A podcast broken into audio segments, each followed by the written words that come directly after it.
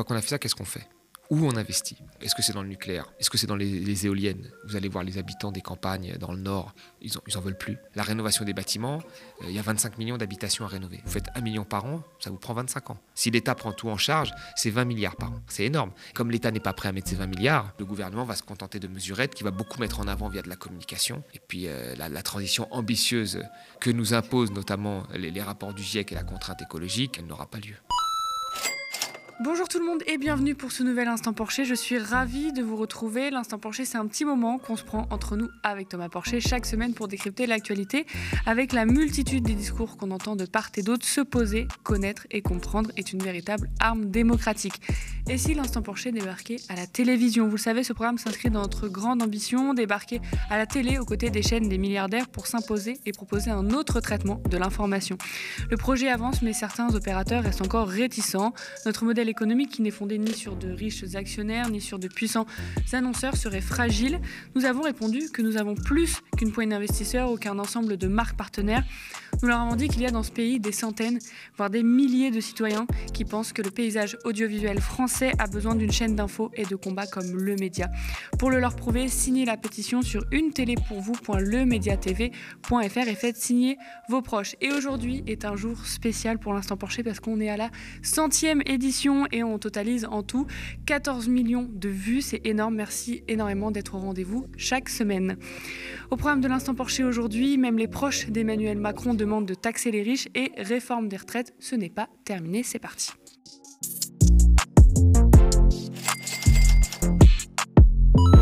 Vous vous souvenez, la dernière fois, on avait joué au Qui ce jeu où on doit deviner qui a dit quoi. Nouvelle devinette aujourd'hui, qui a dit Nous préconisons un impôt exceptionnel sur le patrimoine financier des plus aisés pour la transition climatique. C'est l'économiste Jean Pisani-Ferry, orthodoxe convaincu et proche d'Emmanuel Macron.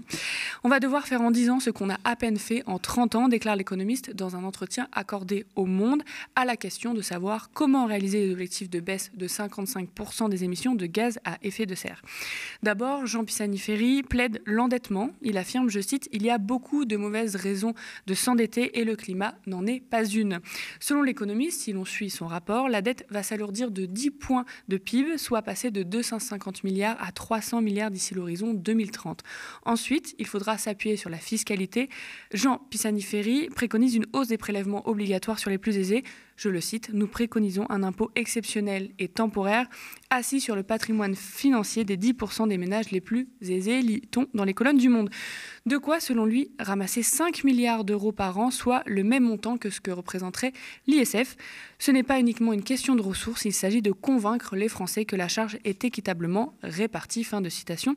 Et Olivier Véran a réagi à cela mardi matin sur France Inter. Cette euh, ISF vert exceptionnel proposé par celui qui a écrit le programme d'Emmanuel Macron euh, en 2017. Hein. C'est pas, c'est pas Greenpeace là qu'il propose. Vous dites que ça n'a pas de sens. Le E dit c'est pas seulement une question de ressources. C'est pas seulement d'avoir 5 milliards. Ils écrivent dans le rapport.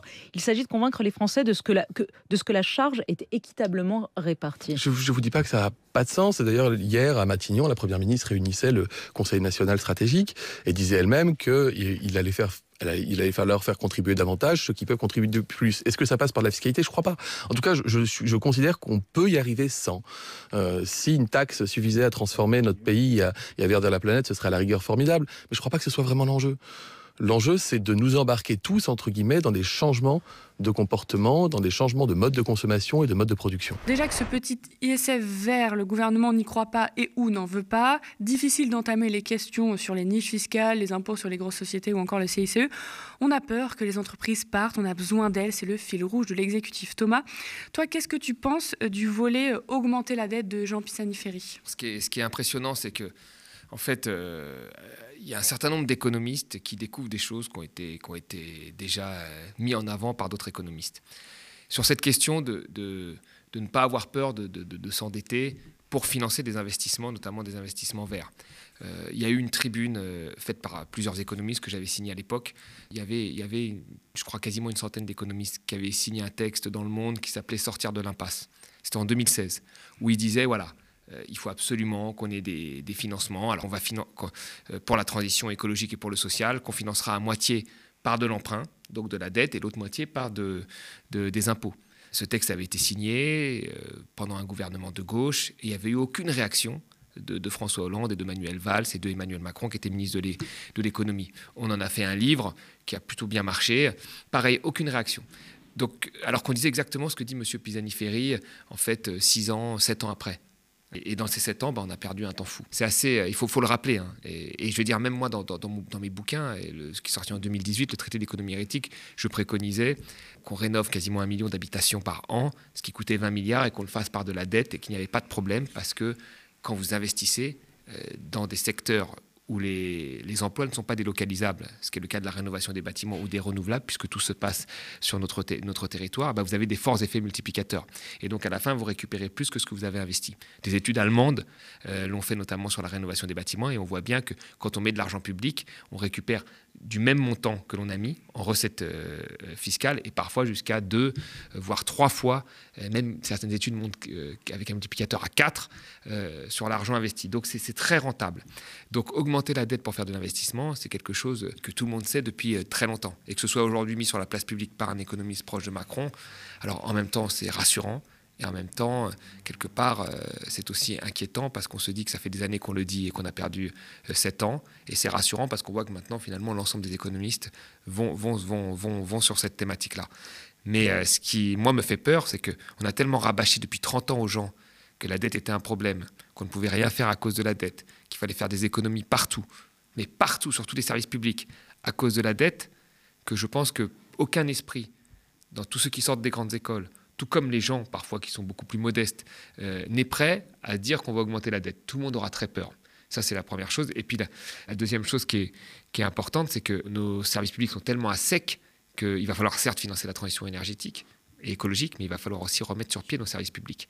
Et donc là, il va falloir débloquer énormément d'argent je ne suis pas sûr que les gens soient prêts, euh, dans la vie réelle, en dehors des deux rapports d'économistes qui sont intéressants, dans la vie réelle, à, sauter le pas. Deuxième volet, taxer temporairement le patrimoine financier des 10% les plus riches. Qu'est-ce que tu en penses? Pendant très longtemps, on a dit quoi? Euh, Quand vous regardiez les débats des débuts des années 2000, c'était nous sommes tous responsables. C'était ça les débats. Nous sommes tous responsables, comme si on était tous responsables de manière équitable et qu'on vivait dans un monde euh, où tout le monde avait la même fortune. Et là, on pourrait dire ça, oui, vous êtes tous responsables. Sauf que là, il y a des gens, on s'en rend compte maintenant, qui sont plus responsables que d'autres du réchauffement climatique, notamment les gens qui sont plus riches. Parce que plus vous êtes riche, plus vous avez la possibilité de voyager, d'acheter des biens de consommation, etc. Donc, ils sont beaucoup plus responsables. À partir du moment où ils sont plus responsables, comment on fait pour freiner leur consommation? S'il n'y avait pas d'impact climatique, bon, on pourrait rediscuter des, des inégalités pour d'autres raisons, mais là, d'un point de vue purement euh, écologique, euh, avec les contraintes que nous connaissons, nous sommes obligés de faire en sorte que ces gens consomment moins. Pour qu'ils consomment moins, euh, il y a soit les interdictions, soit les limitations, soit l'impôt qui prélève une partie de leur richesse et qui la redonne à d'autres. Donc oui, c'est une question qui est, absolument importante et que, le rapport met, en avant. Mais encore une fois, ce n'est pas nouveau. Dans ma petite expérience politique, dans un micro-parti, nous avions proposé l'ISF vert en 2019. On l'appelait comme ça, l'ISF vert, vous pouvez le retrouver sur Internet. On le proposait en, en 2010. Donc quatre ans plus tard, on vous repropose quasiment la même chose. Euh, le fait de revenir sur l'ISF pour financer, on va dire, des, programmes euh, de, transition écologique. Je pense qu'il y a quasiment tous les économistes euh, qui sont plutôt classés à gauche, j'aime pas ce terme-là, mais qui, ont mis en avant cette chose-là. Parce que vous savez, avec les 3 000, 4 milliards euh, de pertes sur l'ISF, on pourrait financer beaucoup de choses, des postes de fonctionnaires, une partie des rénovations et ainsi de suite. Donc c'est intéressant que ce soit mis en avant et qu'on en reparle, mais c'est des idées qui sont finalement mises en avant depuis une dizaine d'années pour la taxation des très riches, plus de 5 ans pour l'ISF, et on va dire une dizaine d'années pour le fait qu'il faille s'endetter pour investir. Puis le tout, c'est de financer la bonne transition écologique dans le sens où là, les dernières annonces d'Emmanuel Macron euh, sont rediscutables. Et de toute façon, on en a parlé la semaine dernière, la semaine d'avant. Une fois que des moyens ont été trouvés, quels sont euh, les enjeux, les défis, les problèmes concernant la transition écologique ou climatique? Ben, C'est exactement ce que tu viens de dire en fait. Parce que là, finalement, tout le monde s'oppose à ça. Hein. Le gouvernement s'y oppose. Imaginons qu'on sorte de ce cadre et que les gens se disent Ok, très bien, on y va, on va s'endetter pour investir et on va taxer les plus riches pour avoir des ressources supplémentaires pour investir. Une fois qu'on a fait ça, qu'est-ce qu'on fait? Où on investit? Et là, va se poser encore plein de questions. Est-ce que c'est dans le nucléaire? Vous avez une partie, notamment le, premier parti écologie de France, qui est contre. Euh, donc ça va être difficile. Est-ce que c'est dans les, éoliennes? Vous allez voir les habitants des campagnes dans le nord, ils n'en en veulent plus. Euh, personne ne le veut dans son jardin, ce truc-là. Ils n'en veulent plus. Euh, la rénovation des bâtiments, les incitations ne suffiront pas. Je pense qu'il faudrait presque le faire de manière obligatoire en y mettant les moyens. Mais les, gens, ça va les embêter, ils vont être opposés à ça.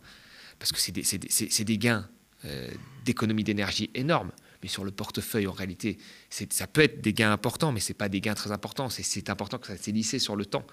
Euh, donc vous n'en voyez pas tout de suite cet effet un petit peu, un petit peu cagnotte. Donc il y a plein de, problèmes après sur la mise en place des politiques économiques et l'impact que ça aurait sur, le, sur, sur, les gens. Et c'est ça le deuxième volet. C'est une fois qu'on a l'argent, ce que l'on n'a pas, comment on l'utilise pour ne pas braquer une partie de la, population euh, française. Est-ce que le gouvernement arrivera à mettre en place une transition ambitieuse, selon toi? Bah, je pense que non, parce que déjà, il refuse le fait d'avoir des financements. Si on reste dans un cadre budgétaire contraint, très contraint, où le gouvernement veut réduire les déficits et, faire en sorte de, baisser notre dette publique, même s'il la baissera que marginalement ou pas du tout, moi je pense, mais c'est un objectif. Dans ce cas-là, on ne peut avoir que des, euh, mesurettes, des mesurettes, et pas un vaste plan de, transition énergétique. Je veux dire, si, demain, on veut vraiment, par exemple, commencer par rénover des bâtiments, qui est quelque chose de simple que nous savons faire et qui permet de faire des économies énormes, notamment euh, en, hiver. La rénovation des bâtiments, euh, il y a 25 millions d'habitations à rénover. 25 millions, c'est énorme. 25 hein. millions, vous faites 1 million par an, ça vous prend 25 ans. Vous voyez? 1 million par an. Si l'État prend en charge, puisque visiblement, quand ces incitations, etc., même aidées par l'État via des subventions et des crédits d'impôt, ça marche pas trop. Si l'État prend tout en charge, c'est 20 milliards par an. Vous vous rendez compte, 20 milliards, c'est énorme. Et là, on, vous parle d'une transition sur 25 ans, avec un projet ambitieux d'un million de rénovations par, par, an. Comme l'État n'est pas prêt à mettre ces 20 milliards, ben, ce sera jamais vraiment, vraiment fait. Donc la réalité, c'est que le gouvernement va se contenter de mesurettes, qui va beaucoup mettre en avant via de la communication. Et puis euh, la, transition ambitieuse que nous imposent notamment les, rapports du GIEC et la contrainte écologique, euh, n'aura pas lieu. Et quelqu'un qui nous a demandé sur le site du média, Olivier Véran défendait sur euh, France Inter la baisse des impôts face à un auditeur inquiet pour les services publics en répondant on récolte plus d'argent en baissant la fiscalité sur les entreprises qu'en la maintenant à un niveau élevé, on améliore l'assiette de prélèvement. Est-ce que tu peux nous expliquer un peu ça? Bon, déjà, ils mettent souvent en avant ce, chiffre-là pour justifier d'une reprise d'activité. Vous savez, on peut parfois euh, augmenter le profit et donc avoir plus de rentrées, on baisse un, impôt sur les sociétés. Et donc, les entreprises vont faire plus de profits, ou elles vont faire en sorte de maximiser plus leurs profits, et on a plus de rentrées. Ça peut vous paraître positif, c'est vrai, on a plus de rentrées, c'est très bien, mais après, ça ne veut pas dire que l'activité a forcément été relancée. Parce que vous savez, en compressant les coûts, en délocalisant énormément, bah, vous pouvez faire augmenter votre profit. Donc, il ne faut pas confondre déjà le profit qui augmente et l'activité qui augmente. Souvent, ils nous disent Ah oui, l'économie va mieux, etc. On a une activité qui augmente. C'est faux. Parfois, il y a juste le profit qui augmente parce qu'on a compressé les coûts ou on a délocalisé. Et ça ne veut pas dire que l'activité va mieux. Effectivement, comme le profit augmente, ben, vous avez un meilleur impôt et des, meilleurs, des meilleures rentrées. Et puis après, la deuxième chose, ce n'est pas sûr que ces profits quand ils ont augmenté, ils ont augmenté du au fait de la baisse de fiscalité. Il faut faire très attention parce que moi, j'ai envie de voir les comparaisons entre les années. Si vous comparez une année, par exemple, pendant le Covid, où vous avez très peu d'activité et une activité et une année où il y a une reprise économique, vous allez avoir plus de rentrées budgétaires. Mais on est sur des années qui ne se ressemblent pas. Mm. Donc, il faut faire très attention. Donc, moi, j'entends cet argument qui est un bon argument mis en avant constamment par le gouvernement. Mais je dirais en deux mots, un, il ne faut pas confondre activité et augmentation du profit. On peut augmenter le profit en compressant les coûts et en délocalisant. C'était le cas de plein d'entreprises comme Alcatel et les patrons ont fait beaucoup d'argent, euh, mais en réalité l'activité allait mal. Et dans ce cas-là, vous dites, ah regardez, le profit augmente, on a plus d'impôts et ça va bien, mais c'est pas sûr. Et la deuxième chose, c'est qu'il faut voir les années qu'on a comparées. Parfois, des reprises d'activité auraient eu lieu, même sans cette baisse de fiscalité, et on aurait récupéré encore plus euh, d'argent. Donc, argument à prendre avec précaution. Réforme des retraites, ce n'est pas terminé. Le groupe Lyotte a déposé une proposition de loi qui vise à abroger la réforme des retraites. Elle sera débattue le 8 juin à l'Assemblée nationale, enfin normalement, car la majorité réfléchit à toutes les stratégies pour éviter le vote dans l'hémicycle trop dangereux, selon elle. En effet, France Info et Mediapart révèlent que le parti présidentiel prépare une riposte, notamment en utilisant les outils constitutionnels. Tout le monde parle de l'article 40 de la Constitution, et en fait, il consiste à juger que les propositions et amendements des parlementaires ne sont pas recevables s'ils entraînent une diminution des recettes ou un alourdissement des charges publiques. Mais dans le même temps, la Constitution autorise la compensation de ce coût par l'augmentation d'une autre recette. Bref, je vous explique. Pour l'instant, Eric Coquerel, LFI, et qui préside la commission des finances, doit d'abord, lui, se prononcer sur la conformité de la proposition par rapport à ce fameux article 40. Puis, la commission des affaires sociales doit étudier le texte sur le fond à partir du 31 mai. Et c'est ici que la majorité établit sa stratégie, supprimer l'article sur l'abrogation du report de l'âge dans cette commission où la Macronie n'est pas majoritaire, mais sort la calculette pour faire alliance avec les républicains. En dernier recours, Yael Braun-Pivet, la présidente de l'Assemblée nationale et macroniste, pourrait utiliser ce fameux article 40. La députée demande d'ailleurs à Éric Coquerel de l'utiliser en commission des finances alors qu'elle ne l'a pas elle-même utilisé quand la proposition de loi est passée par le bureau de l'Assemblée. Bref, ça repart en bataille de constitutionnalité une nouvelle fois, mais ça montre bien que le parti présidentiel est embêté, voire déstabilisé. Thomas, qu'est-ce que tu penses, toi, de la proposition du groupe Lyot? Je pense que ce qui est bien, c'est que le, débat sur les retraites continue. Sinon, là, il serait passé à la trappe. Les écarts de manifestation, et moi, je, reprocherais au syndicat parce que je pense que c'est très difficile de mobiliser en temps, de crise. Mais ce, laps de temps entre les deux fait que Emmanuel Macron occupe le terrain et qu'on parle de moins en moins de la réforme des retraites. Et grâce au groupe Lyot, on arrive à en parler. Et il faut continuer parce qu'il ne faut pas passer à autre chose. La réforme des retraites a été menée euh, d'une manière euh, très critiquable. Il y a une nouvelle journée de mobilisation le mardi 6 juin, deux jours avant l'examen de la proposition de loi normalement à l'Assemblée. La dernière, c'était le 1er mai. Il y a eu un mois sans appel de l'intersyndicale, ce qui a pu interroger avec les craintes de faire redescendre ce mouvement quand même historique. Il y a eu malgré tout beaucoup d'actions hein, de syndicats, de militants, euh, de citoyens, d'associatifs et j'en passe avec ces fameux intervilles du Sbeul, les casserolades, les coupures d'électricité. Thomas, pour toi, où en est le mouvement? Où va-t-il et où il doit aller? C'est toujours très difficile de, répondre parce qu'il y, a tellement de contraintes qui, se greffent euh, au fait juste de, manifester, comme les jours de grève, les jours de paye que, l'on paye, à, la veille des vacances, et tout le monde a envie, quand il a une famille, d'amener sa famille en vacances quand il le peut, parce qu'il y a quand même déjà 22 millions de Français qui ne partent pas en vacances. Le pouvoir d'achat est bouffé par l'inflation. Donc c'est très difficile dans ces conditions de maintenir euh, constante une, une lutte, sachant que les problématiques de court terme dépassent celles qui pourraient arriver sur le moyen euh, ou, long terme. Donc moi, je ne me permettrai pas de donner des, leçons ni aux syndicats, ni aux salariés, ni au mouvement. Mais ce qu'il faut, c'est déjà à ce, jour de, de mobilisation être le plus nombreux possible pour rappeler que les gens sont contre cette réforme et que même si elle est passée, les gens sont encore contre. Et c'est bien de, le rappeler, c'est important de le rappeler parce que le gouvernement attend que ça, que, la, fréquentation baisse pour dire bah, vous avez vu, on a gagné, ça ne concerne plus les Français. Et, après, euh, je pense qu'il faut toujours euh, faire en sorte euh, de, montrer son, mécontentement et son opposition à cette réforme, qu'elle soit passée ou non, parce qu'elle a été passée dans des conditions d'utilisation opportuniste de la Constitution déjà, pour limiter les débats et contre la, volonté euh, des Français dans une période très difficile euh, d'augmentation des, euh, prix et de, reprise économique minée par cette augmentation des prix. Donc ça, il faut, le rappeler au gouvernement qui, lui, a tendance à l'oublier assez rapidement. Vous le savez, ce programme s'inscrit dans notre grande ambition, débarquer à la télé aux côtés des chaînes des milliardaires pour s'imposer et proposer un autre traitement de l'information, pour montrer qu'une chaîne de télé indépendante financée seulement par la force citoyenne est possible.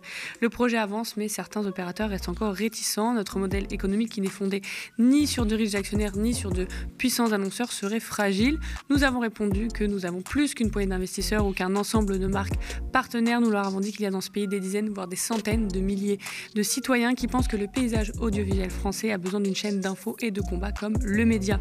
Pour le leur prouver, signez et faites signer vos proches sur une télé pour vous.lemediatv.fr. Ils ont des milliards, mais nous sommes des millions, alors abonnez-vous aux médias à partir de 5 euros par mois. Vous êtes notre seule force pour garantir une information libre et indépendante. Chaque geste compte, alors vos j'aime, partages et pubs autour de vous, c'est également indispensable. Nous sommes ravis de décrypter l'actualité avec Thomas et vous chaque semaine. Merci de toujours nous suivre pour tous vos commentaires et pouces en l'air sous la vidéo. Spectateurs, abonnés, donatrices et sociaux. Je vous dis à la semaine prochaine.